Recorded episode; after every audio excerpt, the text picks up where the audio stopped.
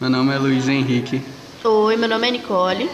e hoje a gente vai a- apresentar a entrevistada de hoje, que é a Fernanda Machado. Oi, gente, tudo bom?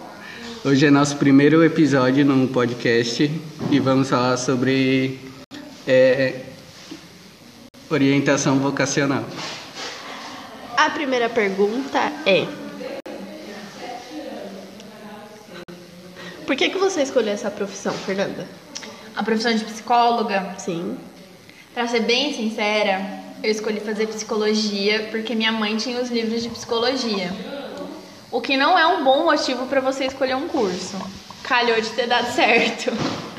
Mas eu continuei porque eu gostei da possibilidade de ajudar as pessoas para além do óbvio. Isso te ajudou na sua vida pessoal? Ah, demais, eu me analiso sempre. Que bom. Você já trabalhou em outras profissões? Olha, eu já fui caixa de açougue, eu já fui faxineira.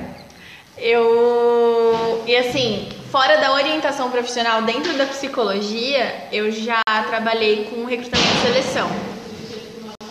Eu já trabalhei com recrutamento e seleção, né, numa consultoria de RH. Gostou? Amei! não, não era o tipo de trabalho que eu gostava. Eu gostei muito das pessoas que eu conheci, dos contatos que eu tive, é, até de várias empresas grandes que eu tive a oportunidade de conviver e participar de processos seletivos, mas do trabalho em si, não. Mas que bom que você conseguiu um trabalho que você goste hoje em dia, né? Sim, eu me sinto muito realizada. Que bom. Fico feliz por isso. É, e um que. Que. Eita, calma, gente. Que. Calma. O que o psicólogo vocacional faz? O psicólogo que trabalha nessa área, né, de orientação vocacional, profissional, aconselhamento de carreira, cada um vai chamar de um jeito, é, ele ajuda a pessoa a olhar para os lugares certos na hora de tomar uma decisão em relação à sua carreira. Então é muito comum a gente trabalhar principalmente com o público adolescente, né? Mas existe para tudo quanto é idade. Então, desde a escolha de que faculdade fazer, até o cara que está se aposentando de um, tipo, 50 anos de carreira e precisa decidir como que ele vai ser produtivo também, ou né, se ele quer também ser produtivo durante a aposentadoria dele, né? Mas é de basicamente ajudar a traçar projetos de carreira, né? Seja no início, no meio para recolocação no mercado ou no fim. Se você tivesse essa experiência de passar por um psicólogo vocacional, você seria psicóloga hoje em dia? Difícil dizer. Talvez sim, mas eu teria sofrido bem menos durante a faculdade, assim. Porque a cada semestre eu pensava em desistir e mudar de profissão. Pensei em ser tatuadora, pensei em ser jornalista, pensei em fazer filosofia, teologia, gastronomia e nunca fiz porque sempre tinha um mínimo motivo que me ajudava a ficar no curso de psicologia, né? Mas eu só fui me achar no último ano da faculdade, quando eu fiz o estágio em orientação profissional, exatamente pensando isso. Se eu tivesse tido isso, talvez eu até teria escolhido psicologia, mas assim, eu acho que eu passaria por menos traumas durante a graduação. Entendi. E por que você não escolheu outros segmentos dentro da psicologia? Ai, na clínica eu achei que eu ficaria meio entediada. Porque eu fiquei imaginando até meu, próximo, meu próprio psicólogo, assim. Eu, por exemplo, chego lá e toda semana eu falo a mesma coisa sobre as mesmas coisas. Eu achei que eu ia ficar meio entediada. Eu gosto do trabalho da clínica, só acho que não é muito pra mim. É, e assim, tem muitas áreas, né? Psicologia do trânsito, descartei, porque eu nem dirijo. É, psicologia do esporte, eu sou sedentária. Então, assim, Tinha que ser é, eu fiquei bastante interessada em psicologia hospitalar, uma época, e psicologia comunitária. Então, a psicologia hospitalar ajuda muito. Tem áreas ainda específicas dentro da psicologia hospitalar, né? Reabilitação, tem também é, oncologia. Então, você ajuda no acompanhamento de pessoas que descobriram que tem câncer, ou descobriram que tem um câncer terminal, ou pessoas que perdem algum membro do corpo e precisam trabalhar todas essas questões, né, psicológicas relacionadas ao luto, perda, essas questões. Eu acho muito interessante, mas eu acho que eu ia sofrer muito porque eu tenho um desejo, assim, secreto de ser médica. Então acho que talvez eu viveria muito perto da minha frustração, sabe? Mas é uma área que eu me interesso muito. E a área comunitária, no fim, eu acabei, eu acabo trabalhando bastante também, né? Faço essa interlocução entre orientação profissional e área social, comunitária da psicologia, porque eu basicamente trabalho com orientação profissional acessível, então, ou gratuitamente em organizações, como aqui no PAC, ou para vocês, né? Vocês recebem isso de graça, ou no particular a preço social também. Você participa de outros projetos sociais? Sim, eu atuo mais frequentemente no Mirante Cultural, também aqui em Pirituba, né? Também já realizei alguns eventos de feira de profissões e, e trabalhos né, voltados para vocação e orientação de, de carreira em outras instituições religiosas, enfim. Hum, entendi. É, Sem problema, e você trabalha mais com jovens. Tem alguma pergunta que eles mais fazem? Hum, não sei se tem uma pergunta, mas tem uma frase que eu escuto muito, que eu sempre pergunto o que, que você espera dos nossos encontros, né, do nosso trabalho juntos. E a maioria fala, ah, eu quero encontrar um caminho, ou eu preciso de ajuda para achar um caminho a seguir. É, essa frase é muito comum, tanto que o meu projeto pessoal de orientação profissional chama Caminho, né? Meio que uma tiradinha de sarro, mas que eu não acredito que exista um único caminho a se seguir profissionalmente, né? Mas é muito, muito, muito comum ouvir isso, assim. Você se sente realizada com a sua profissão hoje? Hoje sim. Eu já achei que eu estava completamente perdida, principalmente na faculdade, né? E, e quando eu trabalhei com recursos humanos também, porque eu tinha jurado no meu primeiro dia de aula na faculdade de psicologia que eu nunca trabalharia em recursos humanos. E aí quando eu tava precisando de dinheiro e tal, o que mais tem é estágio em recursos humanos, né? Então por muito tempo me senti super perdida. Mas hoje eu sou muito feliz. Eu gosto muito de trabalhar com adolescente. Eu gosto muito de trabalhar esses temas de profissão. É... E assim, pensando até se eu não tivesse tido a experiência que eu tive em recursos humanos, eu não poderia dar um terço das dicas que eu dou sobre construção de currículo, sobre carreira. Não conheceria as empresas também, como elas funcionam. Então, assim, conseguiria ser uma orientadora profissional, só que ia me faltar muita experiência, né? Ia me faltar muito detalhe, assim, de dentro é, do mundo profissional, né? Então, sim, eu sou muito realizada, até com a, fiz pazes até com a fiz pazes até com a minha história, né, que eu não encontrava sentido na época, hoje eu entendo que realmente foi necessário que eu passasse por tudo aquilo. E nossa última pergunta é: a, a psicologia, Valendo A 10 mil reais. vocacional- psicologia vocacional. a psicologia, eita porra, a psicologia vocacional é uma profissão do futuro?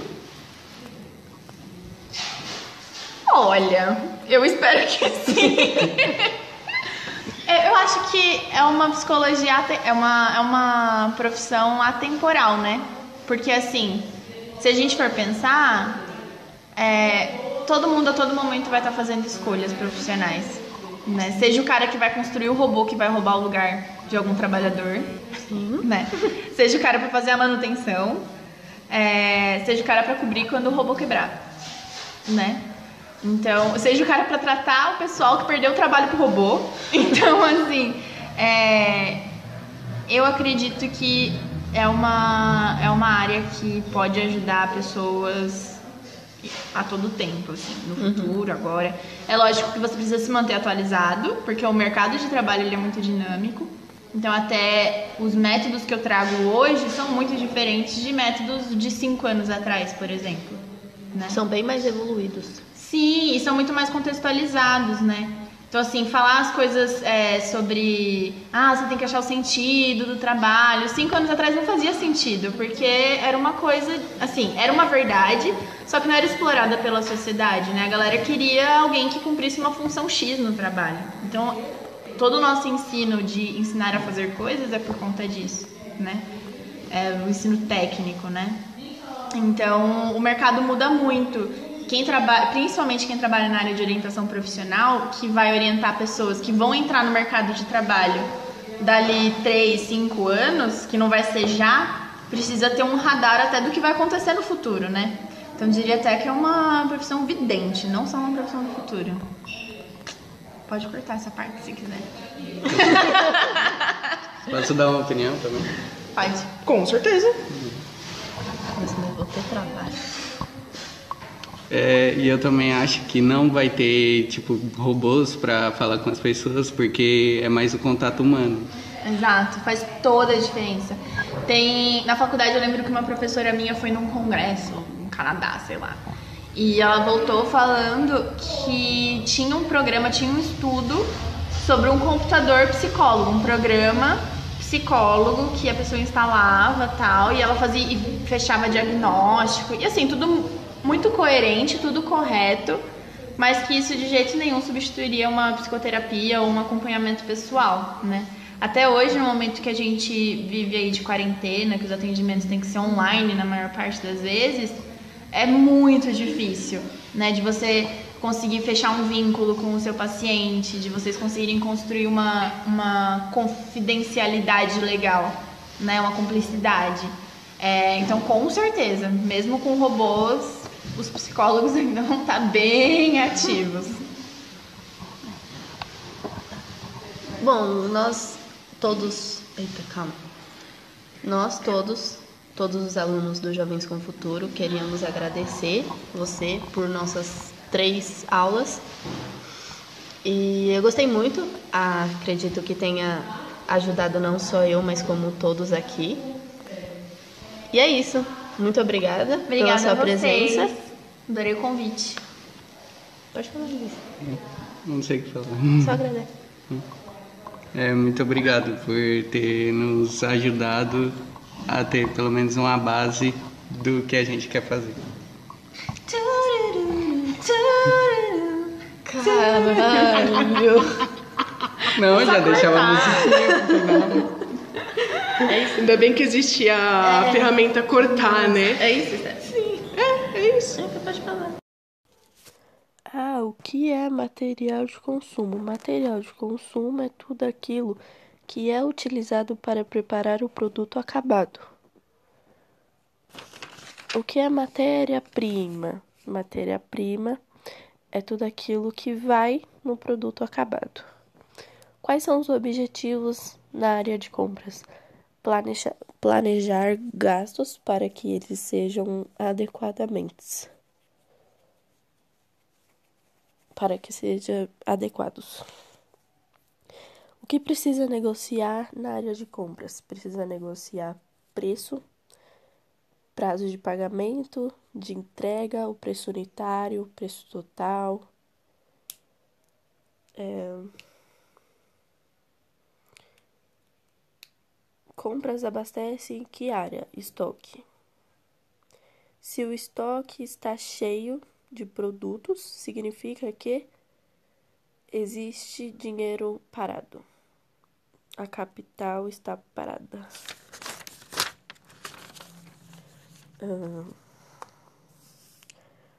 O que, que é um ERP? É um sistema integrado. Que, que é follow-up? É uma monitoria, um acompanhamento. Quais são os, os principais objetivos na área de compras? Obter qualidades adequadas para atender os programas de produção.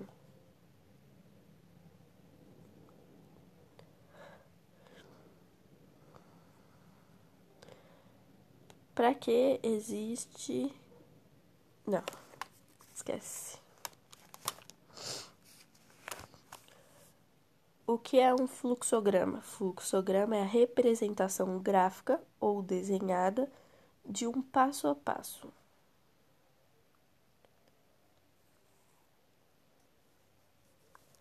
que, que é um organograma? É uma estrutura mais escrita do processo da estrutura.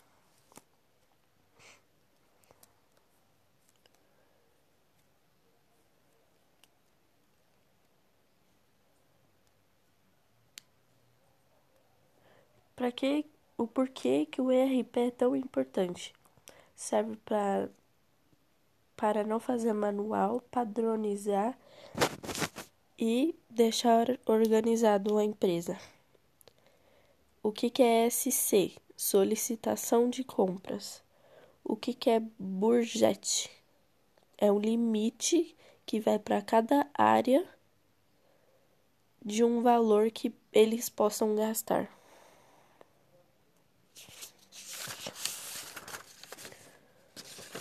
Hum.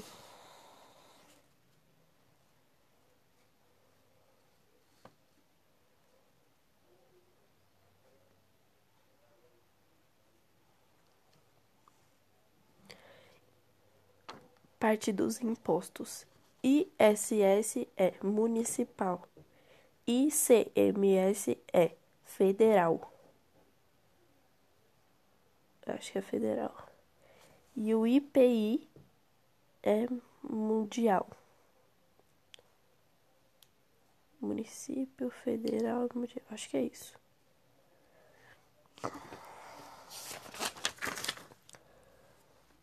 Se Americanas, por exemplo, ela ser B2B, é de empresa para empresa. Americanas é B2C que é de empresa para consumidor. Parte de estoque. Parte de estoque, para que serve estoque? O estoque serve para guardar produtos e evitar que eles sejam desperdiçados ou estragados. A importância do estoque de estocar produtos, alimentos e evitar quando estejam fazendo esquece. Controle de estoque.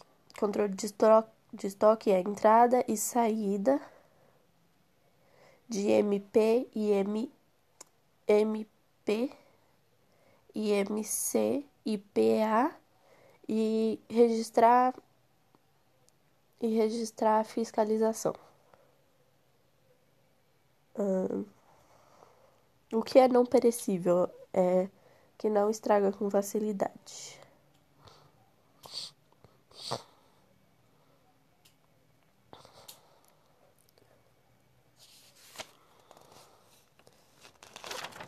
Hum, vamos lá. Ah, o que é um estoque especulativo? Existe uma época do ano que você sabe que a demanda é a mais do que o normal. Então você produz uma certa quantidade a mais, porque você sabe que vai vender naquela época. Exemplo: Páscoa. É, estoque. Estoque especulativo. Estoque Justin just in time. É na hora certa. Então não tem estoque. É a partir da demanda do cliente que assim ele vai comprar as matérias-primas. Estoque em trânsito. Ele não fica fixo no estoque. É a partir, de a, a partir da compra, ele vem para o estoque e já é vendido. Então ele fica em trânsito, ele não fica fixo no estoque. Estoque moto e evaporador. É o que?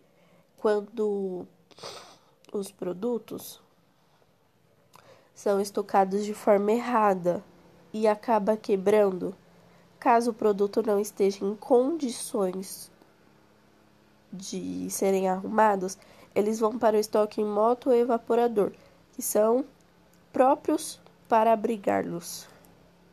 que, que é um estoque cíclico? É a partir da demanda do cliente. Um exemplo, eu quero uma Ferrari. Então, em um determinado tempo, supondo três meses, que eu pego as demandas. Fecho esse, esse ciclo de demandas, vou produzir. Tem um certo tempo de produção.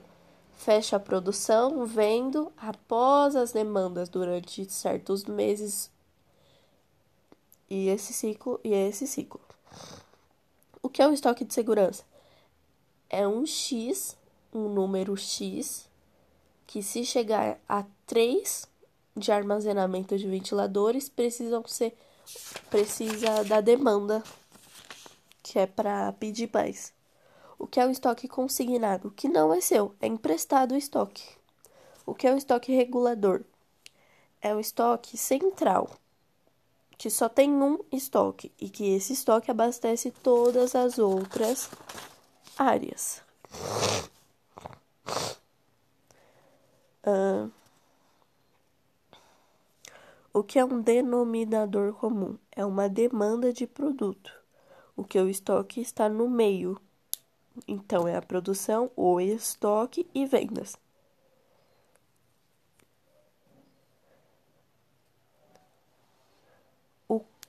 O que é o custo do estoque? Se for para um lugar, vai ter o custo de energia, o custo das máquinas, o salário dos funcionários, a manutenção e por aí vai. Isso é o custo do estoque.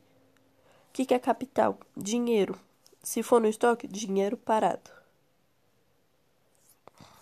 Voltando do denominador comum, é uma demanda de produto. O estoque está no meio, então tem a produção, o estoque e vendas. Se o estoque está cheio, precisa parar a produção para começar a vender.